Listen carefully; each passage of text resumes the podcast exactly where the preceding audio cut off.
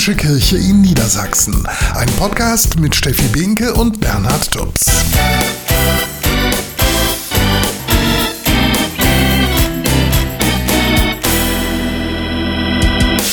Herzlich willkommen zu unserem Podcast Mitten im Leben, die katholische Kirche in Niedersachsen. Fachkräftemangel, den gibt's nicht nur im Handwerk oder in der Pflege, sondern auch in der Kirche. Kaum noch jemand will Priester werden. Umso mehr freut man sich gerade im Bistum Hildesheim. Am Pfingstsamstag wird Dennis Gieser zum Priester geweiht. So langsam steigt auch die Aufregung bei dem 26-Jährigen, auch wenn sein Berufswunsch schon lange feststeht. Ehrlich gesagt, seit Kindheit an. Also solange ich denken kann, spielte das irgendwie immer eine Rolle. Dann gab es natürlich, wie es so bei Kindern ist, irgendwie alle wollten Feuerwehrmann werden, dann wollte ich auch eine Woche Feuerwehrmann werden. Aber die, so die Schönheit der Liturgie, das hat mich irgendwie schon von Kindheit Kindheitsbein an fasziniert. Er ist also sicher, dass er seinen Traumberuf gefunden hat und bis Pfingsten macht er noch so eine Art Priester-Intensivtraining. Seine erste Stelle ist dann in Salzgitter.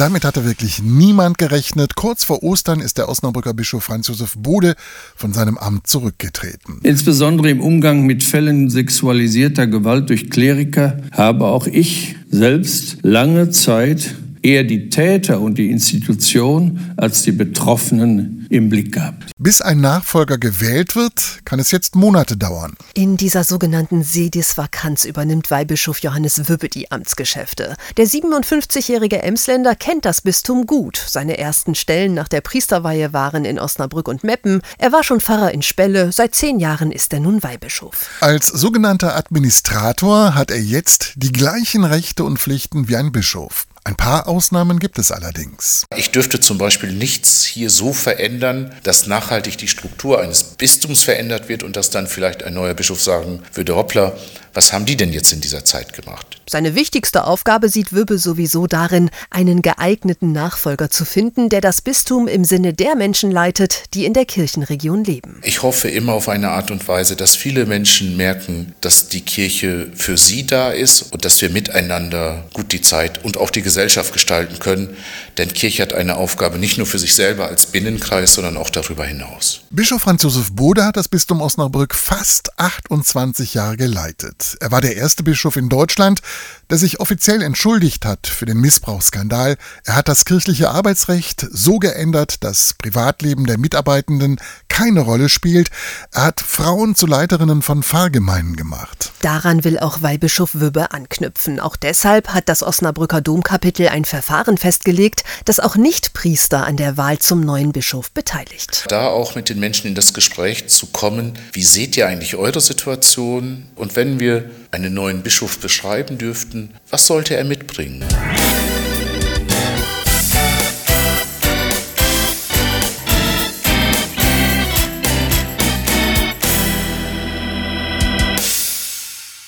Klimawandel, Inflation, Krieg, Corona. In den letzten Jahren reiht sich eine Krise an die nächste. Das macht auch jungen Menschen durchaus Angst. Die beiden großen Kirchen haben deshalb ihre Sorgen und Nöte in den Mittelpunkt ihrer sogenannten Woche für das Leben gestellt. Letzten Samstag war die Eröffnung in Osnabrück. Danach gab es zahlreiche Workshops für Jugendliche. Da ging es um den Klimawandel, den Krieg in der Ukraine, aber auch um ganz persönliche Fragen. Zum Beispiel die, wie es nach der Schule weitergehen soll. Und der Jugendbischof der Deutschen Bischofskonferenz, Johannes Wübbe aus Osnabrück, verspricht, auch nach dieser Woche für das Leben finden junge Leute überall in der Kirche Erwachsene, mit denen sie reden können. Wir sind ja an ganz vielen Orten präsent, ob das jetzt in der Gemeinde ist, in unseren Jugendverbänden, in Treffpunkten, an Schulen. Da ist es wichtig, dass wir für sie Anlaufpunkte haben, dass wir Gesprächspartnerinnen und Partner sind, die ihnen dabei helfen können, die Fragen zu bewältigen. Verschiedene Studien zeigen, dass die Zahl der psychischen Erkrankungen bei Kindern und Jugendlichen deutlich gestiegen ist. Vor allem Ängste haben zugenommen und weil viele psychologische Praxen hoffnungslos überlaufen sind, müssen Familien schauen, wie sie zurechtkommen. Wichtig ist es zunächst mal darauf zu achten, ob das Kind sich in letzter Zeit anders verhält. Das sagt die Psychologin Rebecca Martinez Mendes. Also wenn ich zum Beispiel ganz gerne mit meinen Freunden mich treffe und ins Kino gehe und merke eben, die sozialen Ängste, die halten mich wirklich wirklich davon ab, dann ist das ein Alarmzeichen und dass man dann wirklich sehr sensibel immer mal versucht nachzufragen, um die Hintergründe zu erfahren. Insbesondere wenn Jugendliche sich zurückziehen, weil sie Angst haben, in die Schule zu gehen oder wenn sie alltägliche Aufgaben nicht mehr wahrnehmen, können Eltern ganz praktisch helfen. Das ist wichtig, dass Eltern das Vermeidungsverhalten nicht unterstützen, sondern dass sie sagen, okay, du kannst nicht alleine zum Supermarkt, aber hey, wie wär's, wenn du, wenn wir das zusammen machen, wenn du mir beim Einkauf hilfst? Denn alltägliche Situationen zu vermeiden macht die Angst nur stärker, sagt die Psychologin. Aber Angst ist nur ein Gefühl, das vermittelt sie den Jugendlichen, die zu ihr in die Beratung kommen. Das können auch Eltern, indem sie immer wieder sagen, Mensch, du hast Angst vor dieser Prüfung und das ist erstmal ein Gefühl, das ist nicht die Wahrheit und da einfach das Kind immer wieder gut dabei zu unterstützen, eben nicht in diesen Befürchtungen und Sorgen aufzugehen, aber ich erlebe Eltern, die das sehr, sehr gut umsetzen können. Der wichtigste Rat von Martinez Mendes ist deshalb, gerade Vermeidungstendenzen sehr, sehr früh im Keim zu ersticken. Also die Vermeidung zu vermeiden, das wäre ein gutes Rezept.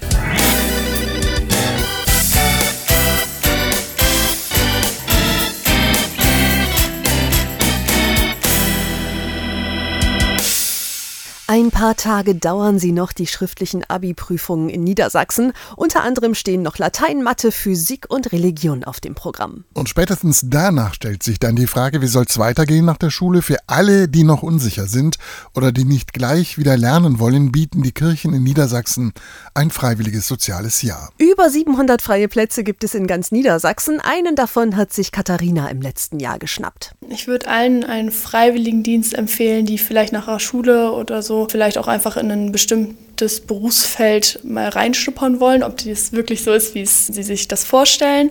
Oder auch Leuten, die vielleicht einfach noch ein Jahr zu Hause wohnen möchten und vielleicht eine Einsatzstelle in der Nähe haben und die Zeit überbrücken möchten, noch zu Hause bleiben möchten, nicht direkt wegziehen wollen.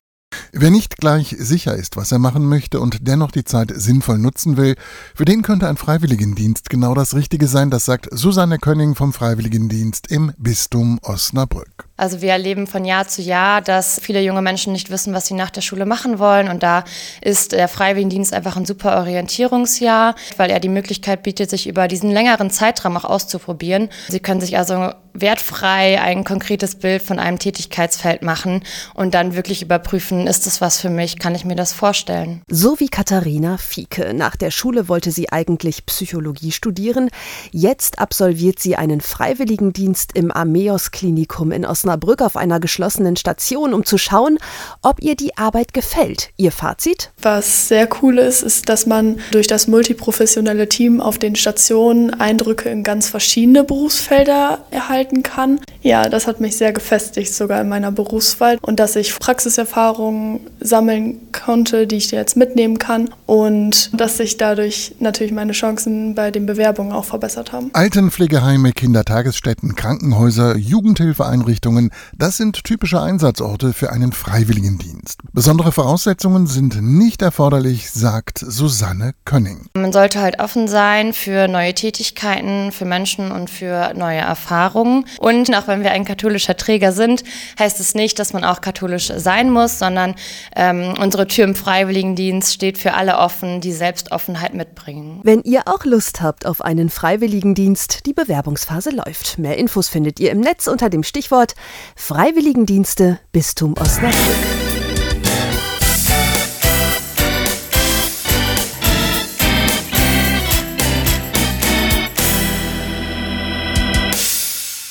Der Frühling lässt die Natur in bunten Farben erstrahlen. Da kommt Freude auf, neue Lust am Leben. Dass die Natur nach langem Winterschlaf im Frühling immer wieder erwacht, für Maria Annalenen ist das Jahr für Jahr immer wieder ein Wunder. Sie hat sich für ein Leben als Einsiedlerin entschieden, lebt in einem Haus mit Stall und Schuppen, ganz allein irgendwo im Wald in der Nähe von Osnabrück. Und jeder Baum, der dort jetzt wieder grünt und blüht, lässt ihr Herz höher schlagen. Wenn die Leute wüssten, was in so einem Baum im Moment passiert, was für ein wahnsinniges Ökosystem da hochfährt, das ist wie ein großes Wirtschaftsunternehmen. Und das ist etwas, was einen wirklich zum Staunen bringt. Ganz bewusst hat Maria Annalenen sich für dieses Leben in Einsamkeit entschieden, um so Gott näher zu sein und seiner Schöpfung, die sie immer wieder mit großem Staunen bewundert und genießt. Wenn ich Schöpfung beobachte und ins Staunen komme, dann kann es eigentlich nicht nicht anders sein, nach meiner Meinung, dass ich dahinter komme, Gott zu sehen. Denn sie glaubt fest daran, Gott ist der Schöpfer jeder Pflanze, jedes Baumes, auch der Wiesen und Felder, die ihr kleines Haus umgeben. Hier lebt die ehemalige Sportlehrerin mit acht Zwergziegen, zwei Katzen und einer Mischlingshündin. Und sie ist davon überzeugt, jeder Mensch kann so wie sie in der Natur Gott begegnen, seine Schöpfung bestaunen. Weil so viele Dinge, die wichtig zu sein scheinen, die muss ich manchmal erst ein bisschen beiseite räumen oder erkennen, dass die nicht so wichtig sind. Deshalb gibt sie uns den Tipp, den Alltag mal links liegen zu lassen, um die Natur neu zu entdecken. Und dann stellt sich ja vielleicht bei vielen auch die Frage, was ist das, was mich umgibt, wo ich dazugehöre? Denn ich bin ja auch Schöpfung. Und das ist etwas, was noch wichtiger ist, als zu erkennen, welche Hummeln in welche Blüte fliegen.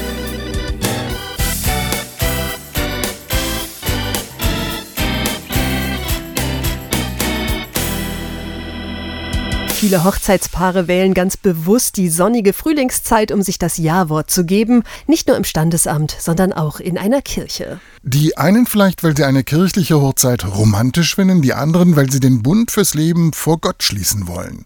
So erklärt es der Theologe und Eheberater Alfons Gierse aus Kloppenburg. Es geht um Beziehungsfähigkeit, Konflikte und Krisen miteinander konstruktiv auszutragen und in dem Austragen eine Christusbegegnung zu machen. Die Paare sind davon überzeugt, auch in der Krise sind wir nicht allein. Christus begleitet uns. Dieses Bewusstsein kann dabei helfen, in einer Partnerschaft nicht nur an die eigenen Wünsche und Bedürfnisse zu denken. Und das ist besonders wichtig, sagt der Eheberater. Wenn ich nur versuche, meine eigenen Erwartungen durchzusetzen, dann wird das nicht funktionieren. Dann wird es zu eng und zu starr und was starr ist, zerbricht. Das heißt jedoch nicht, dass Paare Konflikten und Spannungen aus dem Weg gehen sollten oder dass der eine oder die andere immer zurückstecken muss. Es geht nicht darum, die Spannungen aufzulösen, sondern es geht darum, eine heilsame Weise des Umgangs mit diesen Spannungen zu finden. Das heißt auch eine heilsame Weise mit Unterschiedlichkeit umzugehen. Letztendlich geht es um eine versöhnte Verschiedenheit. Zu erkennen, wir sind ein Paar und doch sind wir verschieden.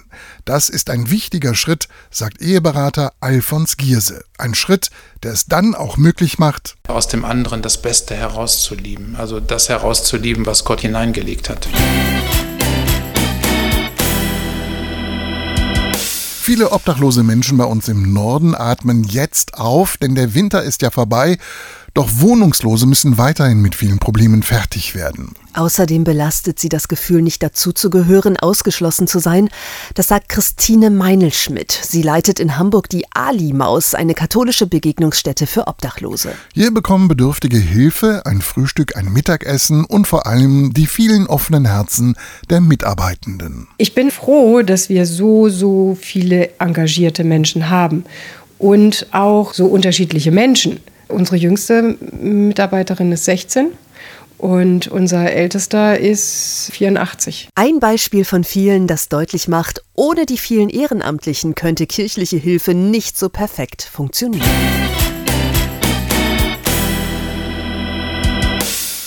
Eines der ganz großen Streitthemen der Bundesregierung ist die Kindergrundsicherung. Die Grünen wollen sie und die FDP die bremst. Ganz klar für eine Kindergrundsicherung ist auch die katholische Arbeitnehmerbewegung, das sagt Timo Freudenberger von der KAB im Bistum Hildesheim. Vor allem im Hinblick darauf, dass die vielen Leistungen, die es für Familien gibt, so undurchsichtig sind, dass viele oft gar nicht beantragt werden, sei es aus Scham, aus Unwissen, aus anderen Dingen, und so die Familien die die Gelder bekommen könnten, die nicht abrufen. Ein Grundeinkommen für Kinder würde all die verschiedenen finanziellen Hilfen in einem Beitrag bündeln. Etwa das Kindergeld, den Kinderzuschlag oder Leistungen aus dem sogenannten Bildungs- und Teilhabepaket. Und auch das wünscht sich die katholische Arbeitnehmerbewegung, dass eine Kindergrundsicherung unabhängig ist vom Einkommen der Eltern.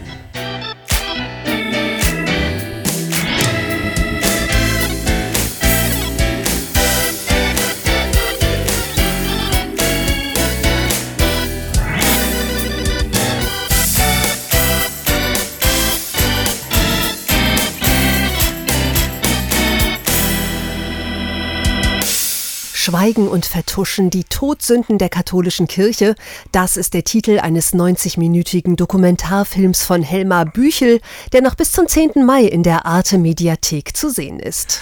Er zeigt mit erschütternden Inhalten, wie der sexuelle Missbrauch im Umfeld der katholischen Kirche über Jahrzehnte vertuscht wurde. Erschüttert zeigt sich darüber auch der Münchner Erzbischof Kardinal Reinhard Marx. Ich finde es so schockierend, dass ein Priester sozusagen danach wieder an den Altar tritt und äh, er hat sexuellen Missbrauch begangen an Kindern, Jugendlichen. Dass das im Raum der Kirche passiert ist, ist eine entsetzliche Ungeheuerlichkeit. Eine Ungeheuerlichkeit, bei der er aber auch seine eigene Schuld bekennt, nämlich die Betroffenen übersehen zu haben. Deren Schicksal war der Kirche lange Zeit egal. Ihr war es wichtiger, das eigene Image zu retten. Und dazu gehörte, den äh, Täter so schnell wie möglich aus der Gefahrenzone zu entfernen, dann geräuschlos an anderer Stelle wieder zum Einsatz zu bringen, jemanden hinzuschicken, der die Aufregung vor Ort versucht zu beruhigen. Das hat nicht nur in Deutschland, das hat nicht nur im Jesuitenorden, sondern das hat weltweit stattgefunden. So erklärt es Matthias Katsch, der selber Missbrauch ertragen musste und im Jahr 2010 die Initiative Eckiger Tisch gründete. Die setzt sich für eine angemessene Entschädigung der Missbrauchsopfer ein. Denn die Täter haben deren Leben zerstört, so wie bei Richard Kick. Als achtjähriger Messdiener wurde er vom Kap Plan der Kirchengemeinde regelmäßig sexuell missbraucht. Ich habe mein Gymnasium abgebrochen, nach der 10. Klasse ohne Abschluss. Ich habe keinen Beruf ergriffen. Ich war einfach ähm, hilflos, zerstört. Ich hatte 15 Jahre lang ein intensives Alkohol- und Tablettenproblem. Ich war der Meinung, ich bin der Loser. Typische Folgen von sexuellem Missbrauch. Folgen, die die Kirche lange Zeit ignoriert hat. Doch diese Zeiten sind heute hoffentlich endgültig vorbei, wenn man den Worten von Kardinal Reinhard Marx wirklich glauben darf. Das wird nicht wieder passieren. Also das möchte ich jedenfalls meine Kraft dafür einsetzen, dass das nicht wieder geschehen kann.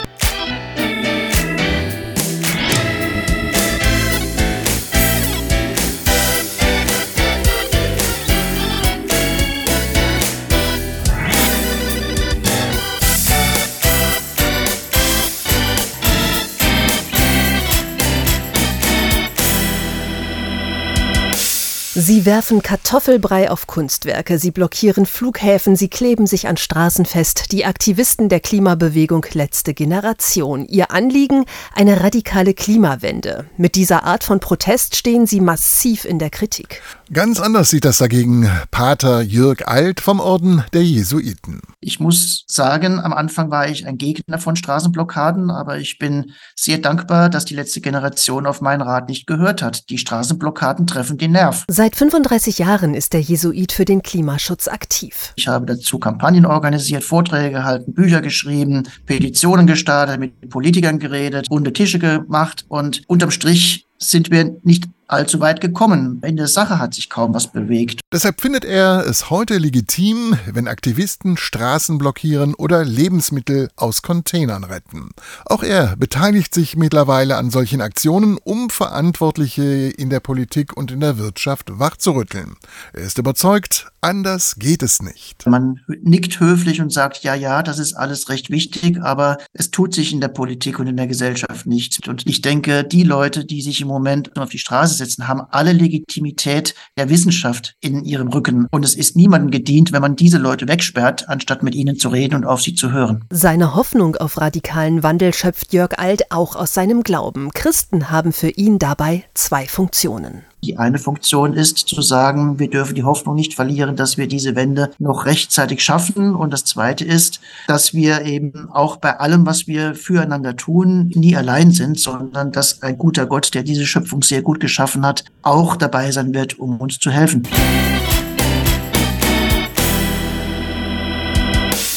Ob diese Aktionen aber wirklich die Menschheit wachrütteln, ich bezweifle das. Denn sie erzeugen eher Wut und Unverständnis als die Bereitschaft, jetzt endlich was fürs Klima zu tun. Doch daran führt kein Weg vorbei. Und jeder hat es in der Hand, seinen Beitrag zu leisten, dass Leben auch in Zukunft möglich ist. Ein freiwilliges Tempolimit oder das Auto öfter mal stehen lassen und öffentliche Verkehrsmittel nutzen, das wäre beispielsweise ein erster Schritt. Jesuitenpater Jörg Alt vertraut darauf, dass wir diesen Schritt nicht alleine gehen müssen, sondern dass ein guter Gott, der die Schöpfung geschaffen hat, an unserer Seite ist, um uns zu helfen. Auch dann, wenn so manche Klebeaktion vielleicht mal wieder Wut in uns aufsteigen lässt. Ein tröstender Gedanke.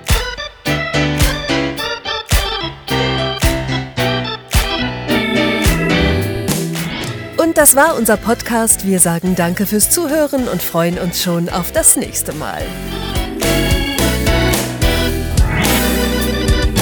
Mitten im Leben, die katholische Kirche in Niedersachsen. Ein Podcast mit Steffi Binke und Bernhard Tubbs.